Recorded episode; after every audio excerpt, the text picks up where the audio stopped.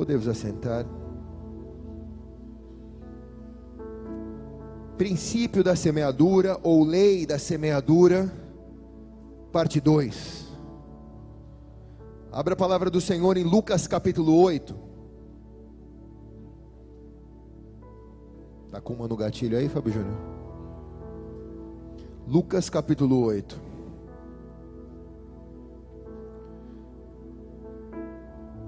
Diz assim o texto. Vamos aguardar que os irmãos retornem. Ixi, acho que nós tínhamos ainda uma fila lá, hein? Nas ofertas. Quem está na fila pode continuar sem problema, não precisa sair, tá? A gente administra a coisa aqui, entendendo que você está aí para fazer a sua oferta. Não, não se preocupe. Enquanto voltamos, então, vamos adorar um pouco ao Senhor. Feche os teus olhos, coloque a mão sobre a palavra em Lucas capítulo 8. Feche teus olhos, aquete teu coração, respira fundo, se acalma. O mundo está lá fora, você está você tá na presença de Deus aqui dentro. Deus vai falar com você essa noite, vai mudar a tua história, vai abençoar a tua semana, vai abrir portas, vai fechar, se precisar fechar. Ele está tomando conta de você. Então feche teus olhos, põe a mão sobre a palavra. Você depende dele.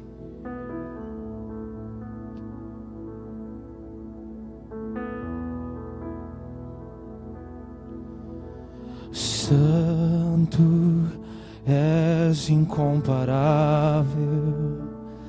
és inigualável. Abra os meus olhos, Senhor, mostra quem tu és e enche o meu coração do amor que faz mudar o mundo. Santo és incomparável, inigualável. Abra os meus olhos, Senhor mostra quem tu és e enche o meu coração do amor que faz mudar o mundo. Eu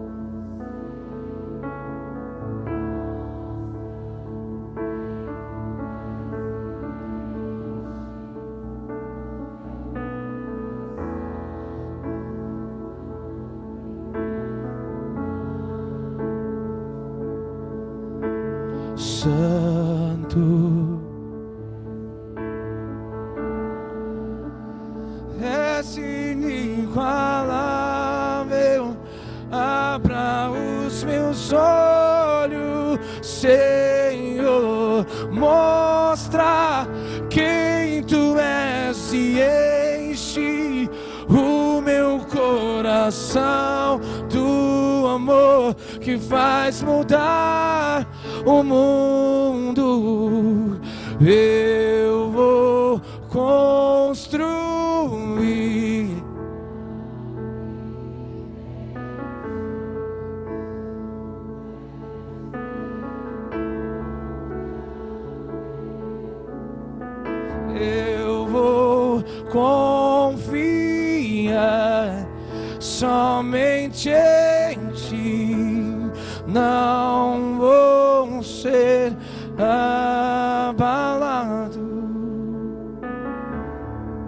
Jesus contou essa parábola, versículo 5. O semeador saiu para semear. Enquanto semeava a semente, parte dela caiu à beira do caminho, foi pisada e as aves do céu comeram. Parte dela caiu sobre as pedras e quando germinou, as plantas secaram, porque não havia umidade. Outra parte caiu entre os espinhos, que cresceram com ela, mas sufocaram as plantas. Outra ainda caiu em boa terra, cresceu e deu uma boa colheita, cem por um. Versículo 14. As que caíram entre os espinhos são os que ouvem, são os que ouvem, mas ao seguirem seu caminho, são sufocados pelas preocupações da vida, pelas riquezas, e pelos prazeres dessa vida.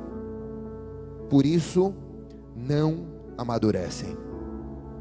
Até aí. Pai, mais uma vez nós estamos diante da tua presença. Eu me esvazio de mim. O Senhor sabe o quanto eu preciso dessa palavra para a minha vida também. Junto com toda a igreja aqui, Senhor, nós somos tão apaixonados por Ti. Nós viemos aqui, Senhor, porque estamos em busca de uma palavra e eu te peço, Espírito Santo, que já tem controle desse culto. Fala aos nossos corações, através de profecias, de parábolas, de oráculos, através da tua palavra. Fala aos nossos corações para que sejamos transformados. Não para que seja mais um culto onde nós entramos, ouvimos, e não recebemos, mas para que ao recebermos, possamos ser como essa semente que deu cem por um, produzimos frutos por aquilo que recebemos, porque nós não somos cobrados por aquilo que recebemos, mas sabemos que o Senhor espera que, dê, que a gente dê fruto. E nós queremos, Senhor, ser uma árvore frutífera plantada junto aos ribeiros de água, que na estação própria dá o seu fruto frutos nos casamentos, fruto nos relacionamentos, fruto na vida empresarial, financeira, frutos emocionais, frutos na saúde, frutos nas emoções. Em todo segmento da nossa vida nós queremos frutificar a tua palavra. Nós não queremos apenas ser religiosos, nós não queremos ser religiosos. Nós queremos ser árvores frutíferas, Senhor. Por isso, a tua palavra é a boa semente. Nós estamos aqui como terra. Planta essa semente em nós, Senhor, para que a gente consiga se desvencilhar dos espinhos e então produzir cem por um.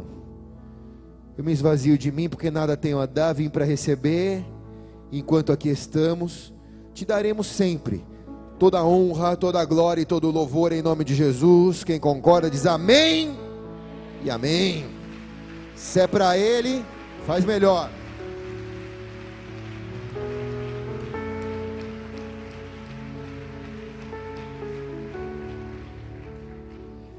Vamos lá. Passa o cinto de segurança aí. Se você pegou o bonde andando, vou te dar a, chance de sentar na janelinha. Só no reino de Deus isso acontece. Nós estamos falando do princípio da semeadura, que é o um dos princípios mais fortes do reino de Deus, um dos princípios mais aplicados nas Escrituras Sagradas. E ao estudarmos o princípio da semeadura, nós nos damos conta que a colheita ela é uma consequência da semeadura. Porém a colheita ela sempre maior do que a semeadura. Porque talvez hoje você tenha esteja colhendo algo ruim. Esse algo ruim que você está colhendo é porque lá atrás você semeou, mas você diz: Eu não imaginei que eu ia colher tão amargo do jeito que eu estou colhendo. Porque a colheita ela é sempre maior do que a semeadura. De repente você está colhendo algo bom e você diz: é uma graça imerecida por isso que eu estou colhendo, porque eu não fiz para merecer. Mas lá atrás você plantou uma semente de milho, te dá uma árvore com muitas espigas de milho. Você não colhe um grão de milho, você colhe muitas espigas de milho. Então, essa é a lei da semeadura. A colheita ela é sempre maior do que a semeadura. E a melhor maneira de você viver é viver semeando.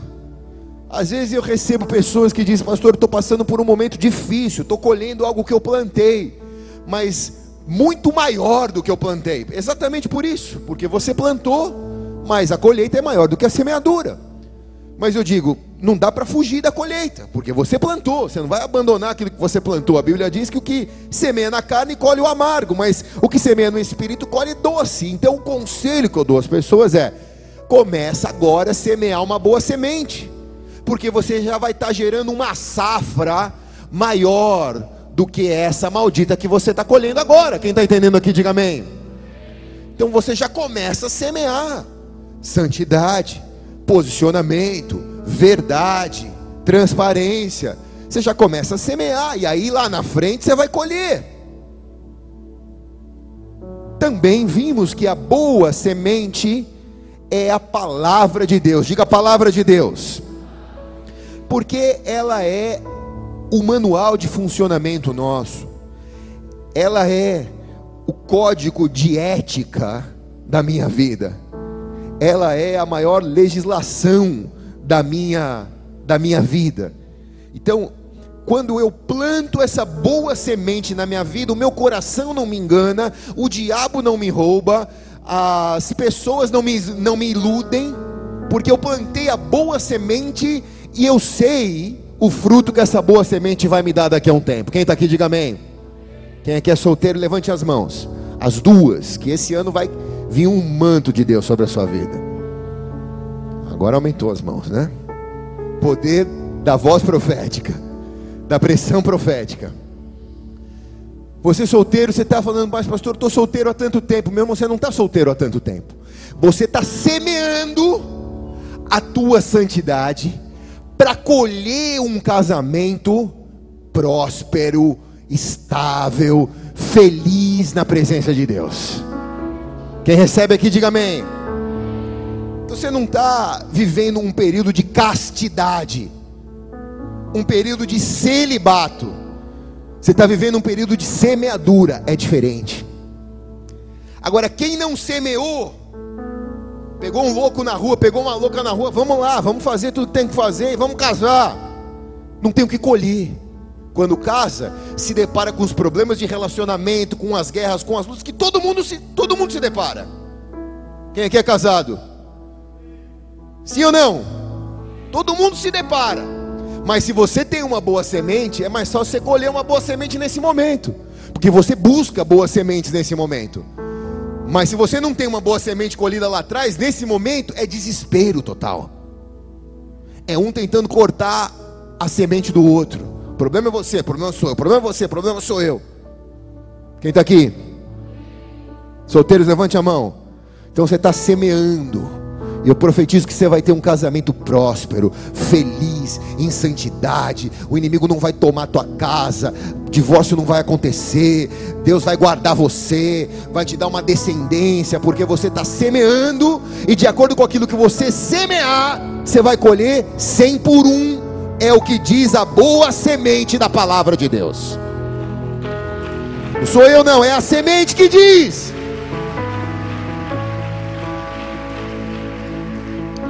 Então vamos. Nós vimos que existem alguns integrantes nessa parábola de Jesus, alguns componentes importantes. O primeiro deles é o agricultor, que na verdade somos nós mesmos semeando em nós.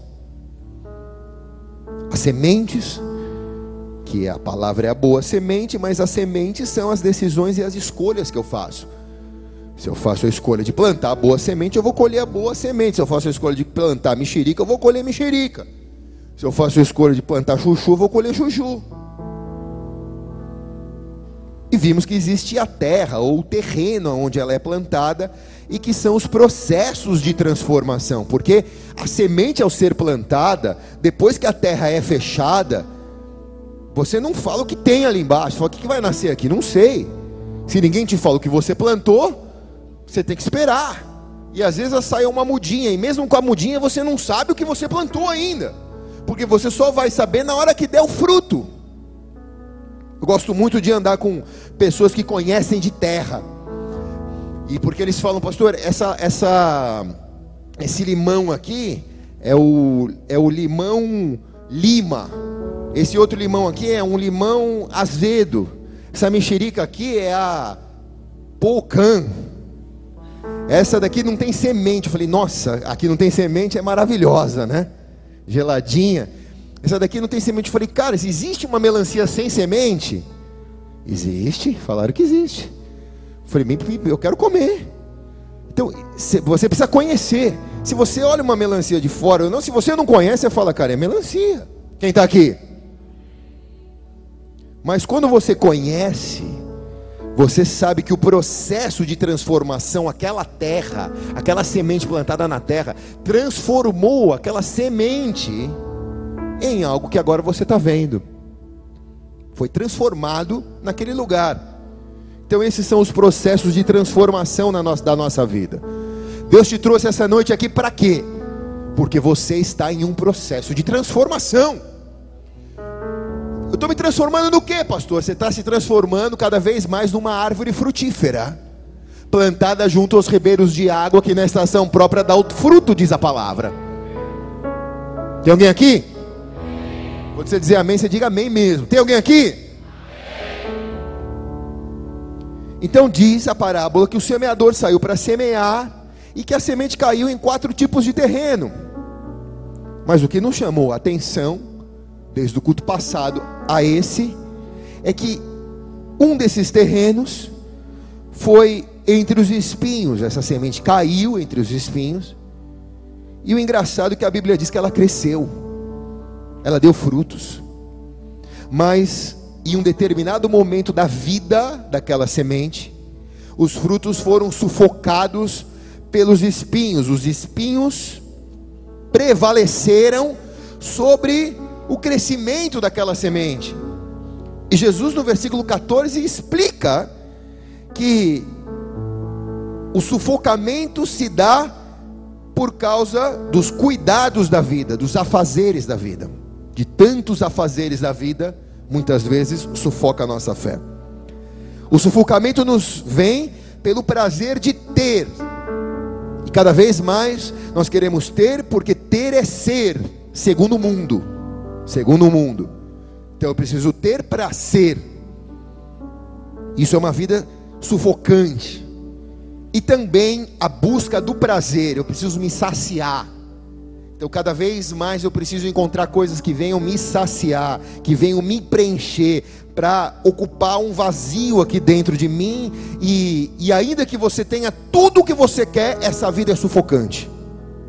Ela é extremamente sufocante e ela não condiz com a vida de um discípulo, de uma discípula de Jesus.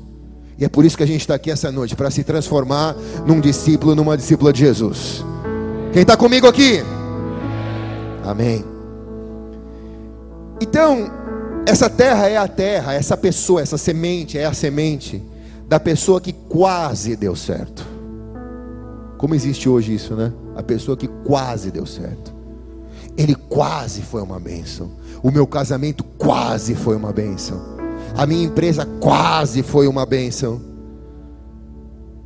Mas no final eu até dei fruto, mas no final eu acabei vivendo uma vida de sufoco. O ministério que era algo prazeroso para mim me sufocou. O meu casamento que era algo que eu amava, agora é sufocamento. O esporte que eu praticava que era um prazer para mim, agora me sufoca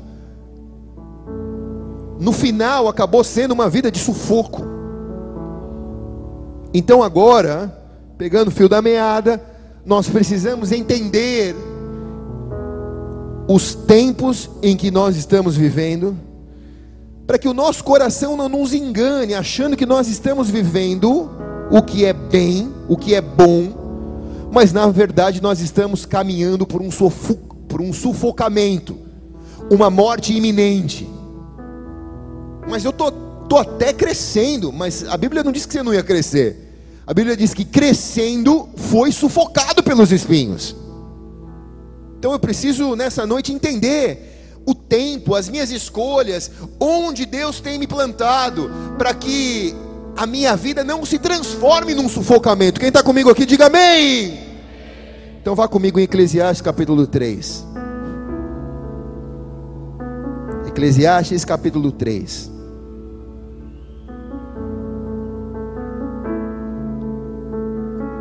Diz assim o texto: Tudo nesse mundo tem o seu tempo. Quem está comigo aqui? Tudo nesse mundo tem o seu tempo. Cada coisa tem a sua ocasião. Há tempo de nascer, há tempo de morrer, há tempo de plantar, há tempo de arrancar, há tempo de matar, há tempo de curar, há tempo de derrubar e tempo de construir. Há tempo de ficar triste, há tempo de se alegrar, há tempo de chorar, há tempo de dançar, há tempo de espalhar pedras e tempo de juntá-las. Tempo de abraçar e tempo de se afastar Há tempo de procurar e tempo de perder, tempo de economizar e tempo de desperdiçar, tempo de rasgar e tempo de remendar, tempo de ficar calado e tempo de falar. Há tempo de amar e tempo de odiar, há tempo de guerra e há tempo de paz. Então Salomão diz assim no versículo 9: O que é que a pessoa ganha com o seu trabalho? Interrogação. Eu tenho visto todo o trabalho que Deus dá às pessoas para que fiquem ocupadas. Deus marcou o tempo certo para cada coisa. Ele nos deu o desejo de entender as coisas que já aconteceram e as coisas que vão acontecer. Porém, não nos deixa compreender completamente o que ele faz. Então entendi que nessa vida, tudo que a pessoa pode fazer é procurar ser feliz e viver o melhor que puder. Amém. E amém. Vamos aplaudir a Jesus bem alto.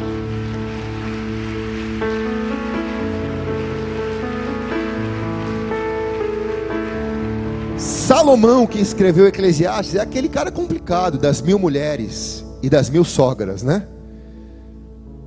O cara que se corrompeu por causa das mulheres, dos deuses das mulheres. É um cara complicado, mas é um cara que Deus lhe concedeu sabedoria, porque ele pediu sabedoria a Deus e Deus o fez o homem mais sábio. E na sabedoria ele escreveu o livro de Eclesiastes, e aqui ele, avaliando o tempo para todas as coisas, ele diz: as pessoas estão ocupadas com aquilo que Deus proporcionou a elas. Elas não conseguem fazer uma leitura do tempo, embora haja tempo certo para todas as coisas. O que as pessoas querem é entender os tempos. O que as pessoas precisam, ele diz, é entender os tempos. E é o que nós estamos aqui nessa noite para se debruçar. Ele diz: entender as coisas que já aconteceram. Quer dizer, o que eu já plantei e por que eu estou colhendo. Eu preciso entender isso. E que já aconteceram e as que ainda vão acontecer. Então, ao entender as coisas que já aconteceram, eu começo a entender o que eu tenho que plantar, porque eu quero que aconteça. Mas ele, ele deixa claro, porém, não dá para entender como Deus vai operar isso. Não dá para entender completamente como Deus faz isso. Então, o resumo dele é o versículo 12. Ele diz: Então eu entendi já. Ele fala, concluindo passando a régua aqui, eu já entendi que a única coisa que essa pessoa pode fazer na vida é procurar ser feliz e viver o melhor que ela puder. Está comigo aqui, diga amém. Levante a sua mão bem alto. Você vai ser feliz. Eu profetizo isso em nome de Jesus, cara. E você vai viver da melhor maneira que você puder de acordo com a presença de Deus. E quem recebe, diga amém e amém. Você acha que você está feliz? Você vai ver ainda mais o que Deus vai fazer na tua vida. Salomão diz: a verdadeira alegria, a plenitude de um ser humano é viver uma vida sem sufocamento. É o que ele diz. É viver uma vida livre, é viver uma vida respirando, é viver uma vida sem esse sufocamento, é poder crescer, é poder dar fruto, é poder errar, é poder me corrigir, é poder amar, é poder mirar, é poder rasgar, é poder remendar, é poder viver os tempos de Deus na minha vida tempo de guerra, tempo de paz. Viver uma vida onde as minhas sementes produzem um fruto que não me sufoca. Tem gente essa noite aqui sufocado por aquilo que plantou no passado. Não adianta culpar a igreja, não adianta culpar o pastor, não adianta culpar o marido, nem a esposa. Você está colhendo daquilo que você plantou. Problema não é o Brasil, o problema não é o Lula, o problema não é a Dilma, o problema não é o Temer, o problema é tua semente. É fácil a gente transferir, mas ninguém colhe daquilo que não plantou. Quem está aqui, diga amém. Sabe, o processo eleitoral, ele é praticamente bíblico, né? Porque todo mundo escolhe e elege os seus representantes e depois colhem daquilo que escolheram. É ou não é? Ah, mas vai falar mal do PT, vai falar mal do. Então, todo mundo votou. Foi, foi a maioria que escolheu. E muitos colhem daquilo que a, que a nação escolheu para governar. Então, eu preciso olhar para mim. Eu preciso dizer, Senhor, o que, que eu tenho plantado? E por que, que eu estou colhendo isso? E o que, que eu estou plantando para colher lá na frente? Será que o que eu estou plantando vai me dar uma vida sem sufocamento? Ou será que isso que eu estou plantando agora vai me esgoelar lá na frente? Eu não vou ter oxigênio mais para viver uma vida com Deus. Quem está entendendo aqui, diga amém. Dá para botar o ar para nevar? Bota, tá, já está nevando? Então eu estou com um problema hormonal, acho. Dá para virar para mim? Já está virado também? Já também? Então, azedou. Toda semente tem um ciclo. Diga, toda semente tem um ciclo. Fala ou não fala, igreja? Vou falar então. Primeira coisa, anota aí. O ciclo da semente é: ela deve ser enterrada, ou você se deve deixar ser enterrado. Uma semente não pode nascer se ela não for enterrada ela só vai germinar se ela passar pela primeira etapa do processo, que é ser enterrada. Gálatas capítulo 5, versículo 24 diz: As pessoas que pertencem a Cristo Jesus crucificaram a natureza humana delas, junto com todas as paixões e desejos dessa natureza. Gálatas está dizendo: as pessoas que pertencem a Jesus Cristo enterraram a sua natureza humana com as paixões e com os desejos que essa natureza humana carregam. São pessoas que se enterraram, resolveram morrer para poder dar fruto. Quando a, quando a semente não é enterrada, ela não pode dar fruto. Mas, pastor, eu estou tanto tempo na igreja, por que, que eu não dou fruto? Porque você nunca morreu. Você vive as paixões e os desejos de sua natureza humana. Mas Gálatas diz: os que pertencem a Cristo enterraram, crucificaram a natureza humana, abriram mão e disseram: o que eu quero é dar fruto de Deus na minha vida. Não aguento mais dar fruto de mim mesmo. É o que eu quero ser uma boa semente e dar bons frutos agora. Quem está comigo aqui, diga amém. Isso significa que eu preciso aprender a morrer nele, para viver nele. Se eu não morrer em Cristo, eu não vivo em Cristo. Porque todas as vezes que as minhas paixões e os meus desejos da minha natureza se movem, eles acabam movendo a minha vida sem a direção de Deus. E eu acabo, por vez, provocando, porque eu me movi sem a direção de Deus, um sufocamento da minha vida. Na verdade, eu me vi, muitas vezes, tentando me mover numa areia movediça. Eu me vi muitas vezes envolvido num tanque de areia movediça que cada movimento que eu fazia eu me afundava mais. Porque Deus falava: "Não se movimenta, descansa, eu vou te tirar desse lugar". Mas a minha angústia não, não me deixava, pastor. Então, eu tentei sair na força do meu braço, e quanto mais eu mexi sem a direção de Deus, mais eu me afundei. Quem está aqui? E ao me afundar, eu não me enterrei, porque na verdade eu eu desci vivo ali para o fundo do sepulcro. Isso fala de que as escolhas do meu coração, as minhas decisões, muitas vezes elas vão me levar fora da direção de Deus e infelizmente eu vou colher o fruto das minhas decisões. Agora, se eu receber as direções de Deus e me submeter, ainda que essas direções sejam contra aquilo que eu creio, aquilo que eu acho, aquilo que eu espero, mas eu me submeto, eu vou dar fruto. E cem por um, diz a palavra. Quem está aqui, diga amém, cara. Então coloque a mão sobre o teu coração fala: Eu preciso morrer para mim. Fala mais alto: Eu preciso morrer para mim. E eu preciso viver para Jesus.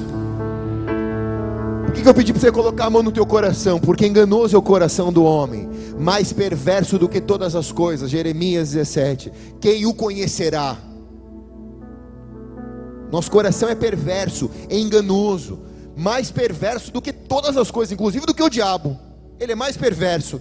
Por quê? Porque ele me move a não ser enterrado, eu não posso perder. Eu aprendi que a vida é para quem ganha.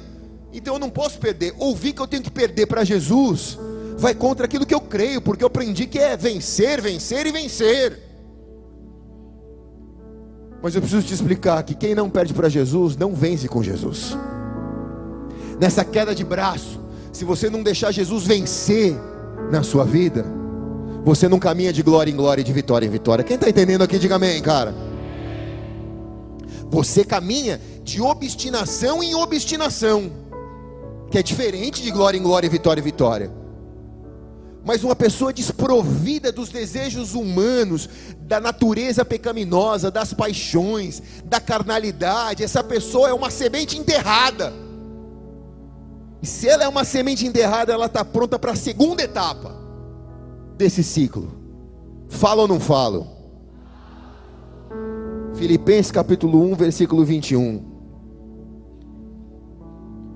A segunda etapa é: essa semente precisa, além de enterrada, morrer para a velha natureza. Parece que é a mesma coisa, mas não é. Porque Filipenses 1, 21 diz: Pois para mim viver é Cristo, e morrer é lucro. Então, morrer para esse mundo e ser um verdadeiro discípulo de Jesus buscar o reino acima de todas as coisas, só consegue quem se permitiu ser enterrado, quem resolveu desaparecer para as paixões do mundo. Uma semente enterrada, ela está pronta para deixar a velha natureza. Ali embaixo da terra acontece um processo que ela vai eclodir. O núcleo dela o néctar dela, o segredo daquela semente. Debaixo daquela terra, depois de germinada, regada, adubada, depois do processo de transformação, vai chegar uma hora que aquela semente vai se transformar e ela vai começar a criar raízes. Quem está aqui, diga amém ela não vai crescer no vento, ela vai primeiro se aprofundar as suas raízes, depois vai vir o caule, ela vai crescer, ela vai sair para fora da terra e ela vai começar uma jornada em direção ao céu. Minha mãe sempre me contava a história do João Pé de Feijão. Quem ouviu essa história? É, é maravilhosa, né? Diz que ele plantou um feijãozinho, o feijão cresceu, fez uma escada para o céu. Mais ou menos isso, né? E que você podia subir para o céu. Eu sempre, eu sempre vi isso. E tem um fundo de verdade, né? Porque se eu plantar a boa semente, que é a palavra de Deus, eu sou o João pé de feijão. Eu estou criando uma escada para morar na presença de Deus. Quem está comigo aqui, diga amém, cara. Se é para ele, faz melhor.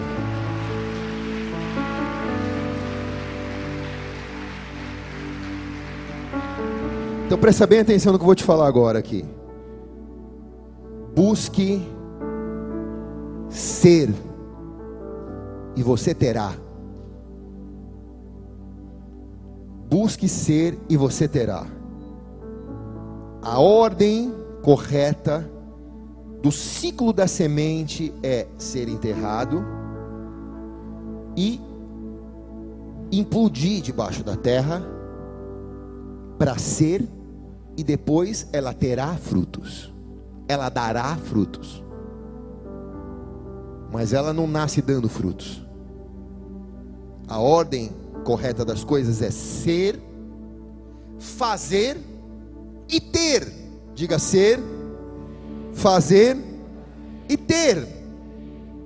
Porém, a ordem do mundo porque o mundo jaz do maligno, a ordem da geração que nós estamos vivendo, vai contra o princípio da semeadura, por isso nós estamos aqui.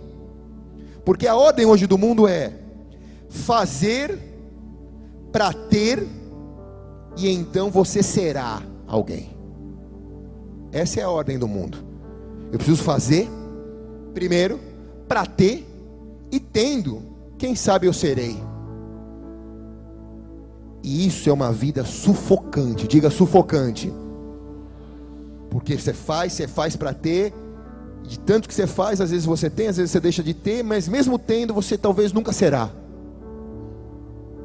Porque a ordem certa primeiro é ser, fazer e ter. Não fazer para ter, e então eu serei. Quem está entendendo aqui, diga amém, cara. No reino de Deus, a ordem certa é Ser, diga ser. Então, eu querendo ser, eu saberei o que fazer. Quando eu sei quem eu sou, eu sei o que eu tenho que fazer. Quando eu sei o que Deus me chamou, eu sei o que eu tenho que fazer. Então, primeiro eu preciso saber. Se eu não sei como, como Deus me chamou, como Deus me quer, se eu, se eu não sei, como eu vou fazer? Eu vou fazer o que eu não sei. Então eu preciso ser, e então eu saberei o que fazer. Quem está aqui, diga amém, cara. Tem, a gente tem muitos filhos médicos aqui na igreja. E um médico geralmente estuda sete, oito anos, às vezes dez, às vezes continua estudando o resto da vida inteira. Eu pergunto, mas por que você estuda tanto? Eu perguntei para o meu médico, por que você estuda tanto? Ele disse, porque eu preciso sempre saber o que eu estou fazendo, pastor. Porque se eu não sei o que eu estou fazendo, eu não vou fazer certo. Então eu preciso primeiro sab saber quem eu sou, para saber aquilo que eu tenho que fazer. Se você nunca estudou medicina, botar uma roupa branca, sentar num consultório, e uma pessoa chegar e sentar e falar: Ó, tô com uma dorzinha aqui, ela dá uma pontada aqui, e às vezes sobe assim um líquido assim aqui vontade de vomitar. Aí você está ali, fingindo ser. Aí você é capaz que você fale, cara, você está com refluxo. Às vezes não tem nada disso, às vezes é uma cirurgia que aquela pessoa tem que fazer, às vezes aquela pessoa está com um tumor aqui dentro. Começou o erro na onde? Numa pessoa que não sabia quem ela era. O que você está fazendo aí? Você não sabe o que você faz que você está fazendo aí? Uma pessoa que nunca dirigiu um carro, que senta para dirigir um carro, o que você está fazendo aí? Você nunca dirigiu, cara. Você não sabe. Quem está entendendo aqui, diga amém. Você vai fazer besteira, você vai fazer o que é errado, porque você não sabe quem você é. Então fala para a pessoa que está do teu lado, primeiro se encontra. Fala mesmo, primeiro se encontra, meu irmão.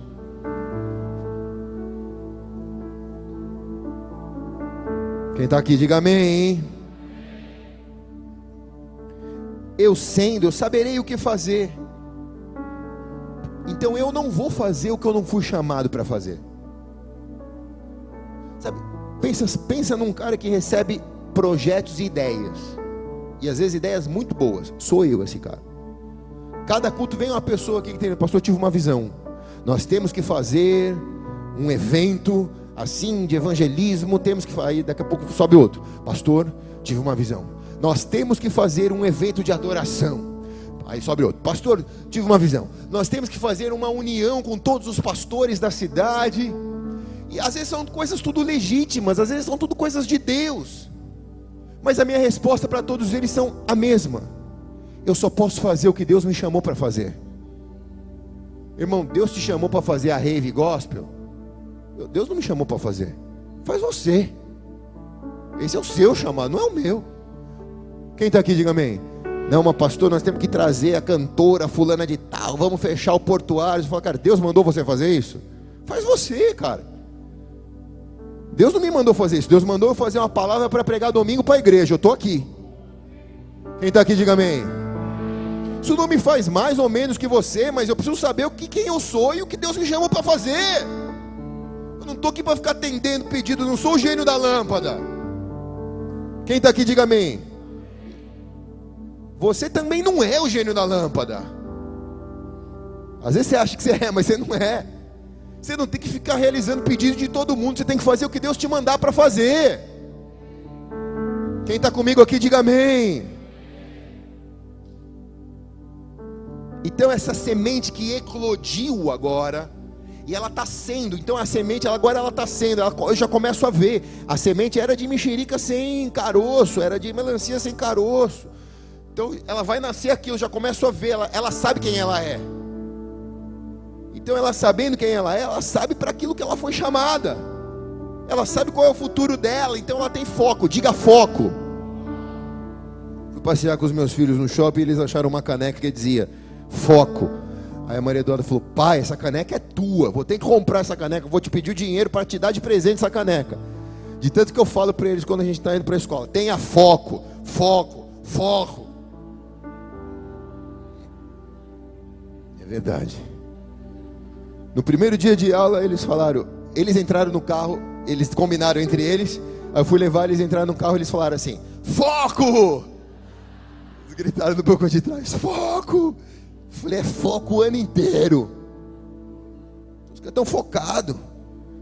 Por quê? Porque eu sei quem eu sou. Eu não preciso ficar indo em festinha, em baladinha, porque eu sei quem eu sou. Eu sou uma escolhida de Deus, eu sou um escolhido de Deus. E eu sei o que eu vou fazer. Domingo eu vou para a igreja.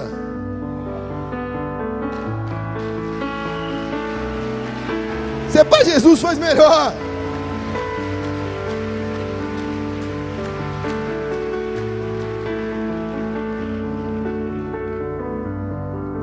O ciclo da semente vai para uma terceira etapa. Fala ou não fala? Tá demais isso. A semente se abre para dar os frutos que ela nasceu para dar.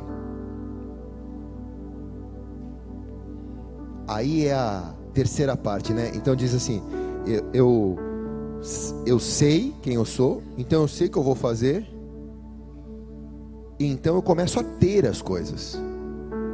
É o momento que eu começo a ter os frutos. Cresceu, está dando fruto, começo a ter. Salmo 23. Versículo 1. Davi disse: O Senhor é o meu pastor e nada me faltará. Forte, hã? O Senhor é o meu pastor e nada me faltará, mas é mais forte no original do hebraico. Que no original do hebraico não é nada me faltará, é de nada sentirei falta. É bem diferente de nada me faltará. Quem está aqui, diga amém porque a, a tradução original, quando ela cai para o português, para o inglês ainda não, mas para o português, o português é uma língua muito pobre perto do, perto do hebraico. E às vezes acaba passando. Alguém aqui tem uma Bíblia que diz de nada terei, de nada sentirei falta? Levanta a mão. Só a Dani ali. É, ali, a irmã também. É, são, essa é a tradução mais certa. A maioria é Nada me faltará. Quem é nada me faltará? Levanta a mão. Pronto. Quem não tem Bíblia, levanta a mão agora. Cinco pessoas levantaram ao todo. No original é de nada sentirei falta, que é bem diferente de nada me faltará. Porque aqui não fala de uma abundância de coisas, mas fala de uma plenitude de coisas. Não fala de eu tenho tanto carro que eu não sei com que carro que eu vou sair. Mas fala de eu tenho uma bicicleta, eu estou tão feliz com ela. É diferente. De nada eu sentirei falta. Quem está aqui, diga amém, cara. Essa é a semente que está dando fruto. De nada você sentirá falta, porque a tua alegria vem do Senhor que fez os céus e a terra.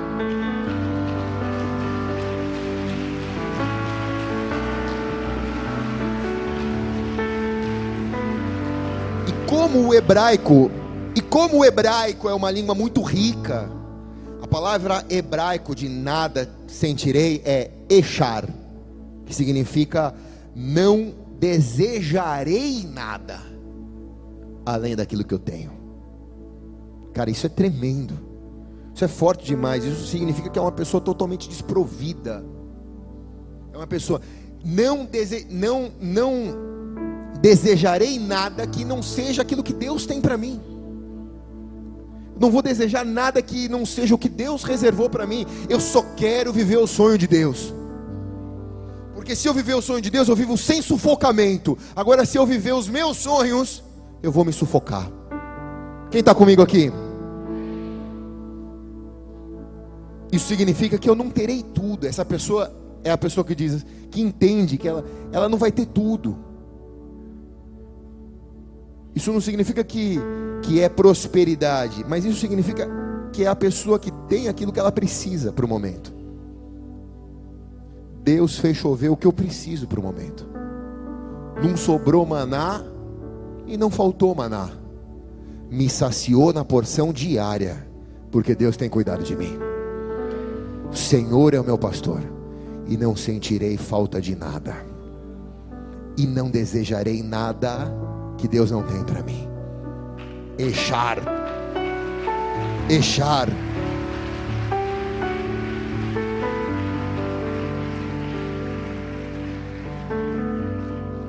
Isso faz eu viver entendendo que eu não preciso ter o que os outros têm, porque essa vida é uma vida de sufoco. Os outros têm, e eu acho que eu preciso ter o que os outros têm para ser feliz. E essa competição ela é sufocante. Te tira da presença de Deus. Eu não preciso ter o que os outros têm, eu preciso ter o que Deus tem para mim. E o que Deus tem para você, levante as suas mãos, é o melhor, porque é para você, não é para mim, porque o que Deus tem para mim é para mim, o que Deus tem para você é para você, é para você, é o melhor, cara, é o melhor que Deus tem para você. Não é tudo que me oferecem que eu preciso.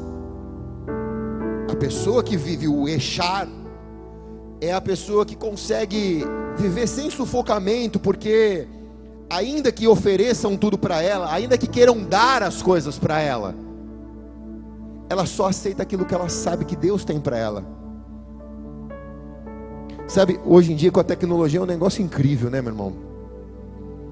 Especialmente nos Estados Unidos, né? Quando você está com o seu celular. Aqui no Brasil também acho que acontece isso. Por exemplo, mas acho que lá mais, na gringa mais. Você estaciona o carro num, num shopping, num mallzinho, né? Naqueles mall. Daqui a pouco você começa a receber mensagem no seu celular oferecendo aquilo que que está dentro do mall, mas você entrou ali para buscar uma coisa, mas daqui a pouco você está vendo outra ali dentro. E aí começa a chegar as coisas para você te oferecendo promoção, compra um leve dois. Você não precisa, cara. Você já tem dez mas aquilo pega o teu coração. Quem está aqui? Quem está aqui? Obrigado, Jesus. Sheila, a Sheila me fala, amor, você é um acumulador de tralha.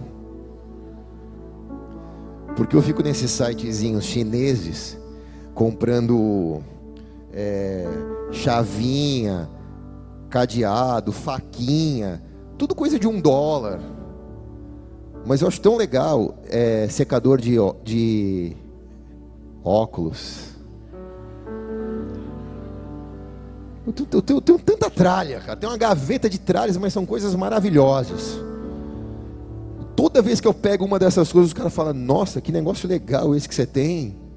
Quanto você pagou? Um dólar.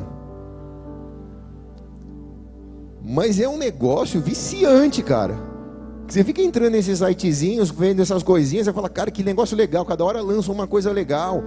Tipo, tipo, tipo Polishop, né? Polishop é um negócio que eu não posso passar. Eu, eu, eu, fico dependente químico da Polishop.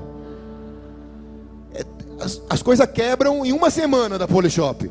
Mas você olha a propaganda, a panela, cara, que que você frita o ovo, o ovo não gruda sem óleo. Eu falo, nossa, eu tenho que ter uma panela dessa.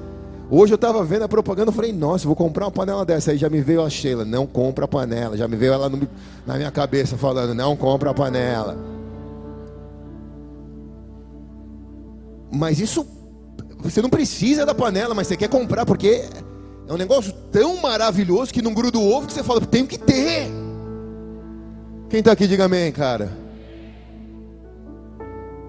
E a gente vive uma, uma nuvem de consumismo, as pessoas querem ter para ser.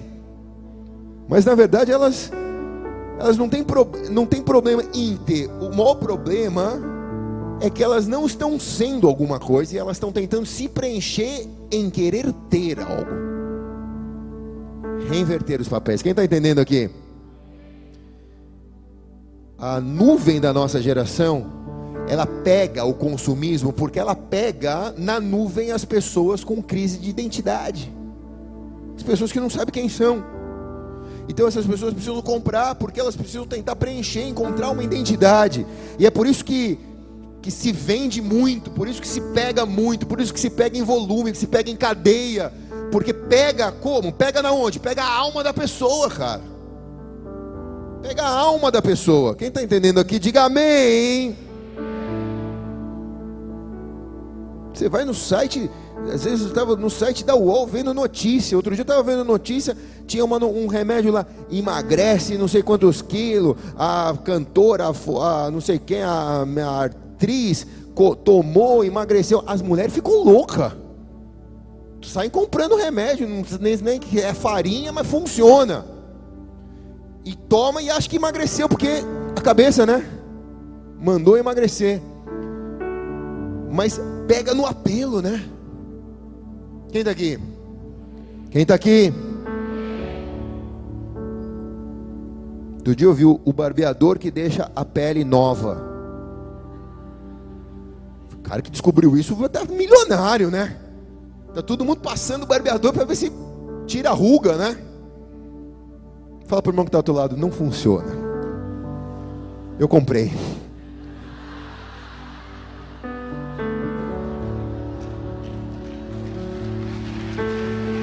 Não funciona.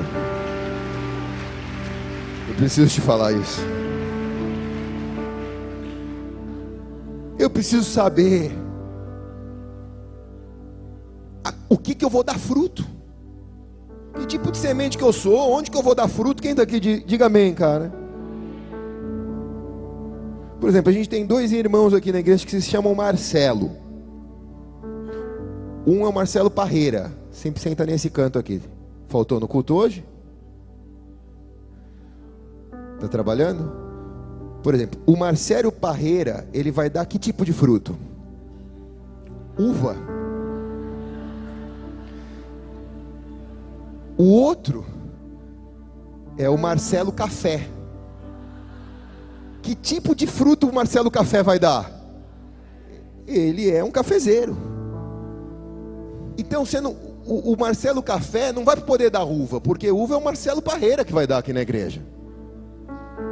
Agora, o Marcelo Parreira vai ter que ir lá comprar o café do Marcelo Café. Por isso a gente é um corpo, irmãos. Então fala para o irmão que está eu preciso do seu fruto, você precisa do meu. Quem está aqui, diga amém.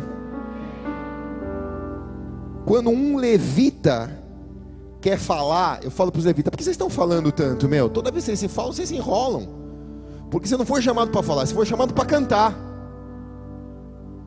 Você vai dar fruto cantando, atrás da, da, da adoração.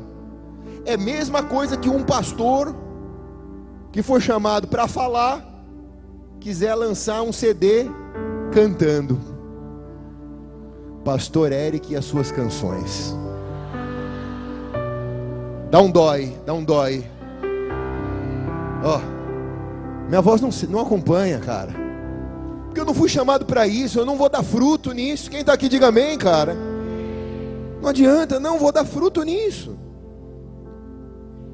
Então nós estamos falando aqui de um ciclo de uma semente que foi enterrada e às vezes é enterrada viva, não morreu.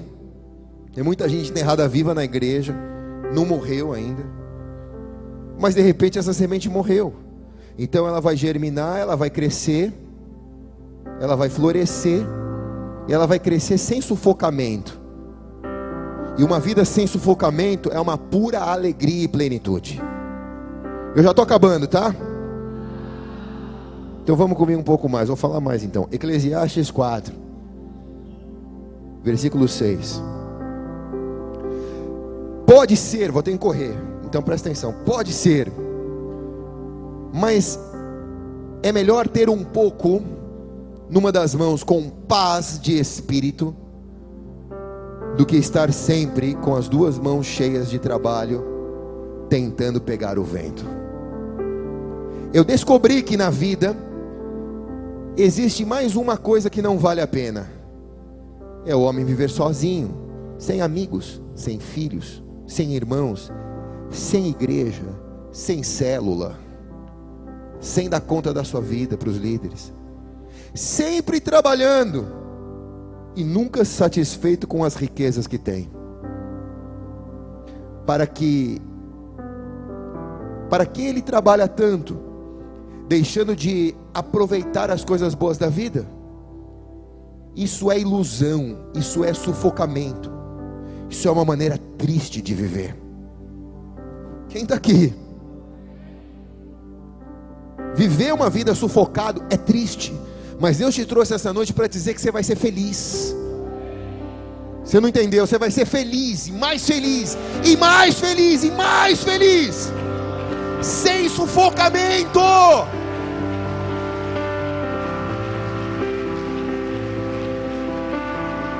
Olhe bem para cá, sendo você, dando os frutos que Deus chamou para você dar.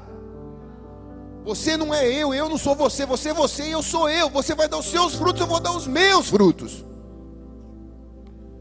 Jesus, primo de João Batista. Jesus, primo de João Batista.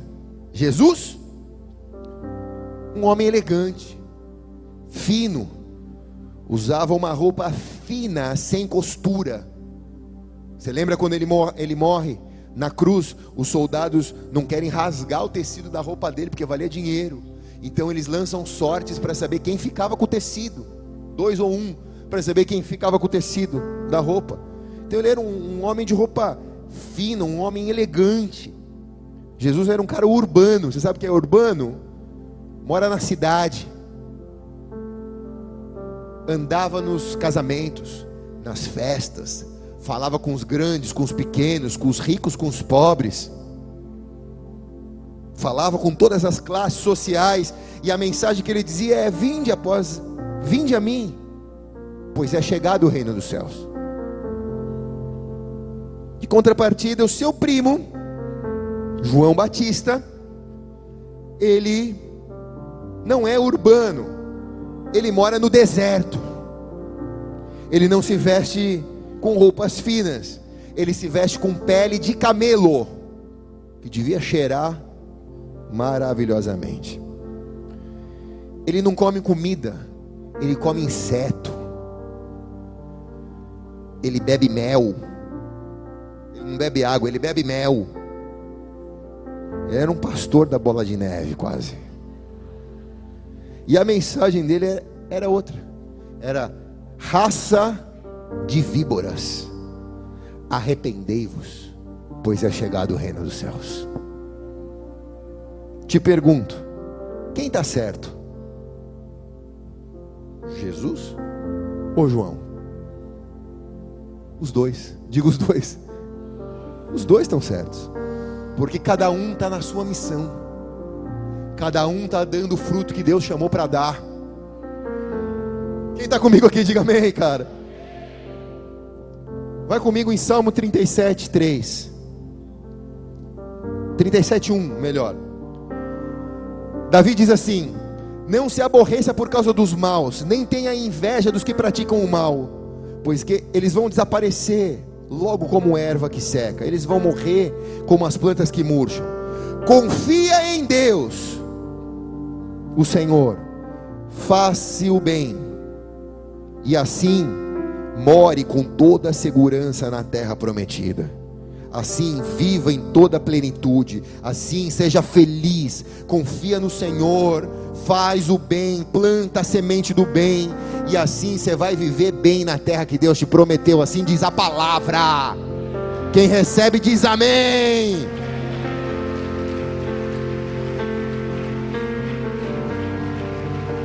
Esse é o segredo. Seja que você vai desfrutar. Diga seja e eu vou desfrutar. Esse é o segredo de um coração adorador. É uma pessoa que é apaixonado por Jesus. E Jesus é apaixonado por ele. Eu sou do meu amado, meu amado é meu. Então, eu atendo o meu amado, porque uma pessoa apaixonada atende o outro. Eu atendo o meu amado e o meu amado me atende nas minhas necessidades nas minhas aflições. Eu tenho tudo que eu preciso, porque o meu amado me dá. Quem está entendendo aqui, diga amém, cara. Coisa mais difícil que tem para os pais é passear no shopping com os filhos, porque eles sempre querem terminar o passeio numa loja de brinquedos. É ou não é? E você sabe que eles não precisam de nada, porque você não tem dinheiro. E você já deu tudo que eles precisam. Tudo que você tinha condição de dar, você já deu. E você sabe que você vai dar, eles vão brincar um pouquinho, vão jogar de lado e vão pedir outro novo. Em cinco minutos. Mas quando você chega na loja de brinquedo, pelo menos com os meus, com mais com o Daniel, ele está gostando de Imaginex, aí ele vai na, na sessão do Imaginex. Pai, vamos lá na sessão do Imaginex. Aí ele chega lá, Aí ele pega o Imaginex, aí ele olha para mim, ele diz assim, cara, eu preciso desse. Falou, não, mas você tem tantos. Eu fico, pai, mas eu preciso desse. Mas a mamãe disse para mim que era para mim orar. E, e se Deus quisesse, Ele ia me dar. Pronto, acabou. Eu já, eu já fico ali numa situação de. Eu vou ser a resposta da oração dele.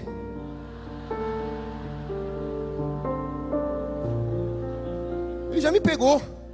Eu me sinto na responsabilidade de ser a resposta da oração dele. Então eu falo, tá tudo bem, vai, cara.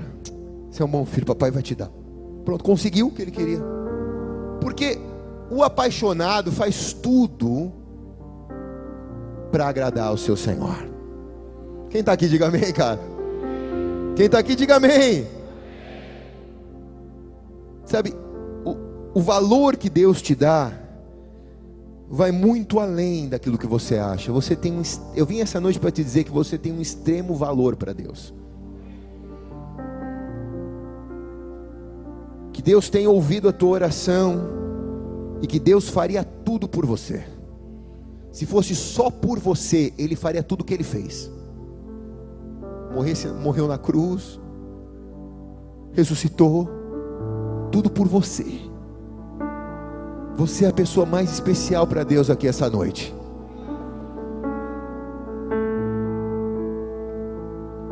O seu valor não é aquilo que você faz, o seu valor é aquilo que você é para Deus. As pessoas te tratam por aquilo que você faz, mas Deus não te valoriza por aquilo que você faz, Deus te valoriza por aquilo que você é. Quem está aqui? Eu ia falar um negócio aqui, mas não vou falar não, vai. Sabe, às vezes os pastores sofrem muito com isso. Eu cuido dos meus pastores aqui, em outras cidades no Brasil, e eu, eu sempre falo e sempre aconselho isso para eles, porque eles falam para mim, pastor, eu me sinto assim um, um prostituto de eclesiástico. Porque a pessoa vem e fala, se, se a pessoa vem pedir uma oração, você fala, cara, eu vou morrer. Você fala para a pessoa, eu vou morrer daqui a cinco minutos. Vou morrer. A pessoa fala, tudo bem, pastor, você vai morrer, mas antes, ora por mim e me abençoa. Tipo, me dá. Pouco me importa se você vai morrer ou não, mas me serve antes de morrer. Você está aqui para me servir, me serve. E às vezes o valor que os líderes sentem são se torna um abatimento, um sufoco no espírito, porque, cara, o, o valor que eu tenho é por aquilo que eu faço. Ninguém me ama por aquilo que eu sou. Então olhe para mim, fala para mim, pastor, eu te amo. Obrigado, irmãos. Eu também amo vocês. Fui curado agora. Vai comigo em Mateus capítulo 6. Vai. Vamos lá, vamos voar. Mateus 6, 25. Por isso eu digo a vocês: não se preocupem com a comida ou com a bebida que precisam para viver, nem com a roupa que precisam para vestir. Isso é sufoco, cara.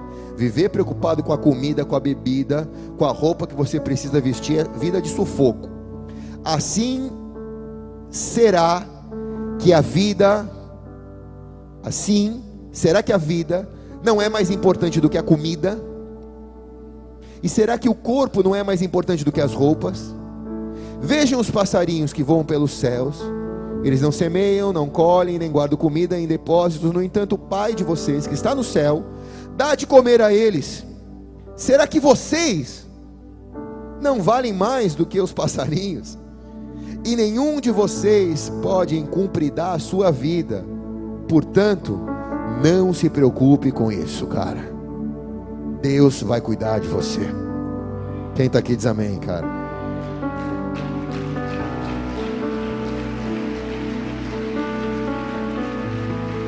Não se preocupa com a tua empresa, não se preocupa com Deus vai cuidar de você. Filipenses capítulo 4, versículo 10. 10 a 12, a 13. Na minha vida, em união com o Senhor, Fiquei muito alegre porque vocês mostraram de novo o cuidado que tem por mim. Não quero dizer que vocês deixassem de cuidar de mim, Paulo dizendo, né? E não tiveram a oportunidade de mostrar esse cuidado. Não estou dizendo isso por me sentir abandonado. Você vê que esse problema aqui é antigo que eu falei, né? Porque eu aprendi a estar satisfeito com o que eu tenho, Paulo disse. Eu sei o que é estar necessitado. E eu sei também o que é ter mais do que eu preciso. Eu aprendi o segredo de me sentir contente em todo lugar, em qualquer situação, quer seja alimentado ou com fome, quer tenha muito ou tenha pouco. Com a força que Cristo me dá, eu posso enfrentar qualquer situação. A Bíblia é poderosa, cara. Poderosa. O que eu quero te dizer é que a alegria do mundo, ela é circunstancial. Ela é porque eu recebi uma boa notícia, uma má notícia, eu me alegrei, eu me entristeci. Mas viver uma vida celebrando na circunstância é sufoco porque você depende de uma boa notícia para celebrar. Isso é sufoco, o apóstolo Paulo dizendo, isso é sufoco. O que o apóstolo Paulo está dizendo, eu aprendi a celebrar, a me alegrar em qualquer circunstâncias. Porque eu não dependo das circunstâncias. A minha alegria vem do Senhor. Então eu sei estar feliz a despeito de qualquer alegria circunstancial. É uma alegria inabalável. é uma fé inabalável. Eu sei estar necessitado, e também sei o que é ter mais do que eu preciso. Muita gente sabe ser fiel quando tem mais do que precisa, mas às vezes Deus tira tudo que você tem para você aprender a ser fiel, aprender a, a celebrar quando não tem nada. Por isso o lugar alto é bom de estar, mas o vale é tão importante como o lugar alto com Deus. Quem está entendendo aqui, diga amém, cara. Irmão, o diabo não tem nada a ver com isso. Não culpa o diabo, não, viu? Ele não tem poder mais na tua vida. Quem está por trás disso é o Senhor, trabalhando o teu caráter, te fazendo dar frutos de fé inabalável, de uma alegria que não é circunstancial, mas de uma alegria que está no Senhor acima de todas as coisas. Salmo 1. E agora eu acabo, tá? Amém. Então, Salmo 1 diz assim: Felizes são aqueles que não se deixam levar pelo conselho dos maus, que não seguem os exemplos dos que não querem saber de Deus e que não se juntam com os que zombam de tudo que é sagrado. Pelo contrário, o prazer deles está na lei do Senhor e nessa lei meditam dia e noite. Você será como uma árvore que cresce na beira de um riacho. Você dará fruta, frutos no seu tempo. É no tempo, mas você vai dar frutos certos. As suas folhas elas não vão murchar diz o Senhor. Assim também, tudo que essa pessoa fazer vai dar certo. Tudo que ela fizer vai dar certo. O mesmo não acontecerá com os maus, porque eles são como palha que o vento leva. No dia do juízo serão condenados e ficarão separados os que obedeceram a Deus. Pois o Senhor dirige e abençoa a vida daqueles que lhe obedecem. Pois o fim dos maus é a desgraça e a morte. O texto diz: o caminho dos ímpios leva ao sufocamento. O caminho de uma pessoa que não teme a Deus, que não obedece a Deus, que não pratica o princípio da semeadura, o destino certo é sufocamento. Não importa se o cara é pastor, presbítero, irmão da igreja, irmã da roda de oração, não importa, meu irmão. Não importa, é sufocamento. Mas o justo, a Bíblia diz, florescerá. O que pratica aquilo que é o princípio da semeadura, esse vai dar frutos, esse vai florescer junto aos ribeiros de água, junto à presença de Deus. Então, essa noite, Deus te trouxe aqui para dizer que você é uma semente boa. Só que primeiro você precisa se deixar enterrar, você precisa morrer e você precisa germinar. E você precisa saber quem você é para dar o fruto certo na estação certa. Porque as suas folhas não vão murchar e os seus frutos vão ser frutos certos, bons frutos, sem sufocamento. Uma vida que não é só de montanha, uma vida que é de vale mas a sua alegria não é circunstancial, não é momentânea pela, pela notícia, pelo cenário, mas a sua alegria é o Senhor, e você sabe se alegrar em todos os momentos da sua vida, celebrar em todos os momentos da sua vida. Você não vem para a igreja só quando tudo está bem ou quando tudo está mal. Você vem na igreja porque você ama o teu amado e o teu amado te ama.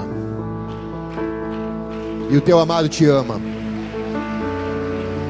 Então você realiza os desejos dele, buscando o reino acima de todas as coisas, e ele realiza os seus, dizendo que as demais coisas vos serão acrescentadas.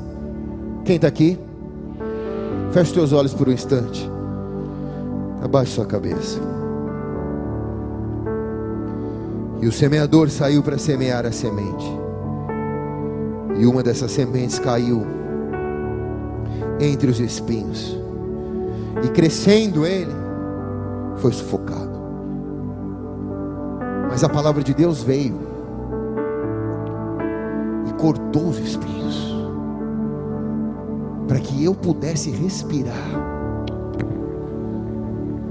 para que o meu coração já não me enganasse mais, o meu orgulho não me afastasse dos meus irmãos, da igreja, das pessoas, dos meus familiares, ainda que pecadores. Eu não vou perder por meu orgulho, eu não vou dar fruto de uma pessoa orgulhosa, eu vou dar fruto de uma pessoa humilde, que será exaltada, diz a palavra. Quem está aqui? Quero falar com você que entrou pela primeira vez, talvez nunca tenha entregado a sua vida a Jesus. Esse é o momento que Deus reservou para você. Tudo que você ouviu essa noite aqui se resume em ser salvo e ter vida eterna. E você só poderá ter vida eterna se você entregar a sua vida a Jesus e Ele escrever o seu nome no livro da vida. Quero te ajudar com isso agora. Se você ainda não tem essa certeza, coloque a mão sobre o seu coração. Aí no teu lugar mesmo. Baixinho aí mesmo. Pede para Deus agora. Fala, Deus, estou ouvindo o pastor agora ali. Parece que alguém contou a minha vida para ele. Mas eu sei que o Senhor que me conhece. O Senhor que me trouxe aqui. Diga ao Senhor, Senhor, eu quero entregar minha vida a Ti. Diga ao Senhor: escreve meu nome no livro da vida, onde jamais vai ser apagado. Diga ao Senhor: Eu te recebo como meu Senhor e meu Salvador. Se você fez isso pela primeira vez, eu quero orar por você. Ninguém está te vendo, mas eu peço que você levante a sua mão bem alto. Quero orar por você, Pai. Quero pedir que essas vidas que estão agora com as mãos estendidas recebam a proteção da igreja de Jesus porque contra a igreja as portas do inferno não podem prevalecer e sejam abençoadas para um tempo de muitos frutos na tua presença. Nós nos alegramos com eles essa noite e declaramos que nenhum deles vai se perder, mas que todos vão ser levados ao propósito que o Senhor tem para eles. Em nome de Jesus, a igreja pode dar uma salva de palmas a Jesus. Vamos se colocando de pé enquanto aplaudimos a Jesus. Quem fez essa oração pela primeira vez, o culto ainda não acabou, tá? Mas antes de ir embora, tem uma luz vermelha acesa lá atrás. Passa lá, deixa o teu nome. Eu vou te convidar para tomar um café da manhã comigo e com a pastora. É de graça, tá? Só para a gente se conhecer pessoalmente. E, e, a gente vai te convidar. E uma das células da igreja, que é umas reuniões que acontecem às terças-feiras. Você vai, se você quiser, você não é obrigado a ir, mas você vai ter tanta fome, tanta sede que você vai atrás do pão. Você vai atrás do pão a partir de hoje. A gente quer te mostrar o caminho da casa do pão, que é a casa de Deus. Então passa ali, pega um presente que a gente tem para você, deixa o teu nome e eu vou te ver em breve no nosso café da manhã. Vamos adorar ao Senhor, aleluia. Capricha na Ferrari. Faz-me morrer para as coisas deste mundo. Faz-me esquecer das coisas que me afastam de você. Teu nome é como um vento derramado em minhas feridas, que me cura, restaura a alegria. Do teu perdão é tudo que eu preciso. cura minha alma, restaura o meu sorriso. E quando tu chegas, fica tudo colorido, fica tudo colorido. Faz outra vez, faz outra vez. Faz outra vez, como na primeira vez. Faz outra vez, faz outra vez, faz outra vez, como na primeira vez. Surpreenda-me, Senhor. Surpreenda-me de novo Rei dos Reis, como na primeira vez, como na primeira vez. Surpreenda-me de novo, Rei dos Seis, como na primeira vez. Oh Senhor, e faz de novo. Oh, faz de novo, faz de novo, Senhor.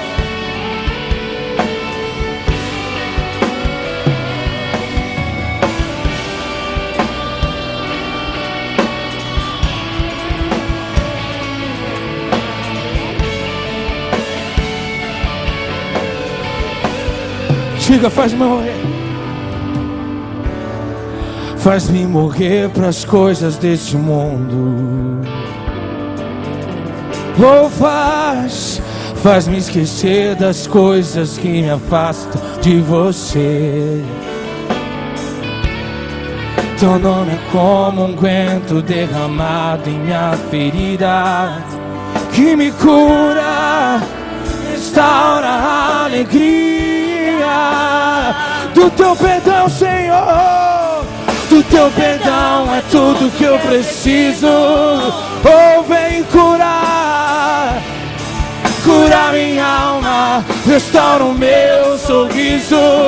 Pois quando Ele, pois quando tu chegas, fica tudo colorido, fica tudo colorido.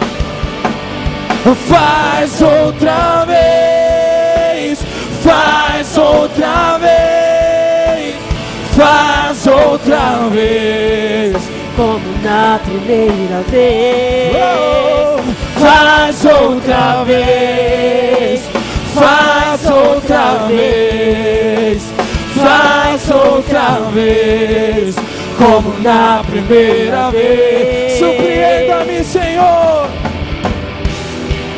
Surpreenda-me de novo, Rei dos Reis, como na primeira vez.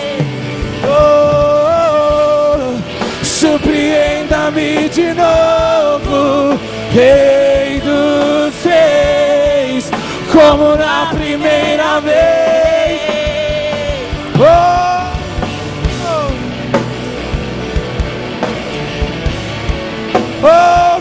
derrama o teu espírito, derrama o teu espírito e faz de novo, faz de novo, faz de novo. Oh, profetizamos restauração, profetizamos restauração.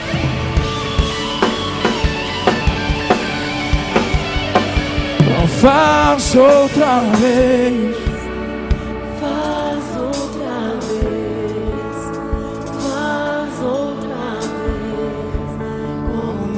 Primeira vez, Faz outra vez, faz outra vez, faz outra vez, como na primeira vez.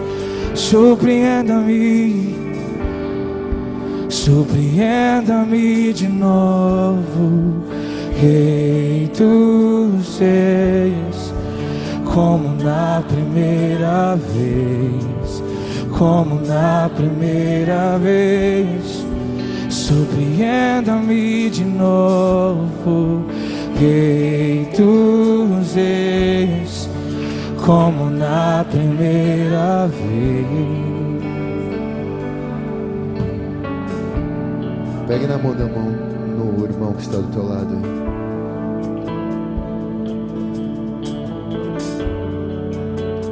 Senhor, que essa alegria, que não é circunstancial, mas que vem de Ti, esteja sobre nós todos os dias da nossa vida. Mas que esse vinho novo possa, especialmente nessa semana, nos levar a uma alegria extra, Senhor. Uma alegria extra a despeito das dificuldades e necessidades, que a gente possa se alegrar em todas as coisas essa semana, Pai.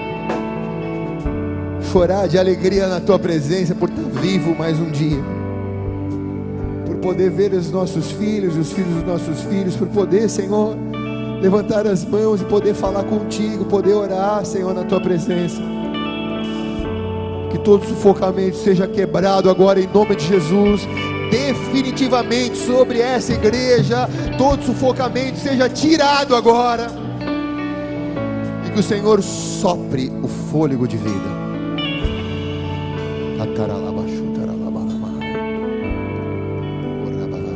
Em nome de Jesus, Senhor. Em nome de Jesus. Quem está aqui, diga amém. Obrigado, Senhor. Mas no final do culto eu quero mais uma vez insistir que você passe lá no balcão da lojinha. Pergunta quais são os CDs que ali estão, os DVDs que ali estão encalhados. Vê ali quando você conseguir levar, leva e distribui essa semana para as pessoas. Do teu trabalho, da rua, do farol, de onde você encontrar as pessoas. Eu queria zerar praticamente o estoque que a gente tem, para que a gente possa começar a trabalhar com esse negócio do pendrive, que vai ser um negócio mais moderno, mais legal, mais prático também, tá? Então passa lá no balcão, tem uma equipe hoje reforçada de atendimento lá e vai ser muito importante isso para o ministério se você conseguir fazer esse investimento. Amém. Levante a mão do seu irmão, diga: se Deus é por nós, quem será contra nós? O Senhor é o meu pastor, e de nada sentirei falta, e de nada desejarei, apenas o que o Senhor tem para mim. Oremos todos, Pai nosso.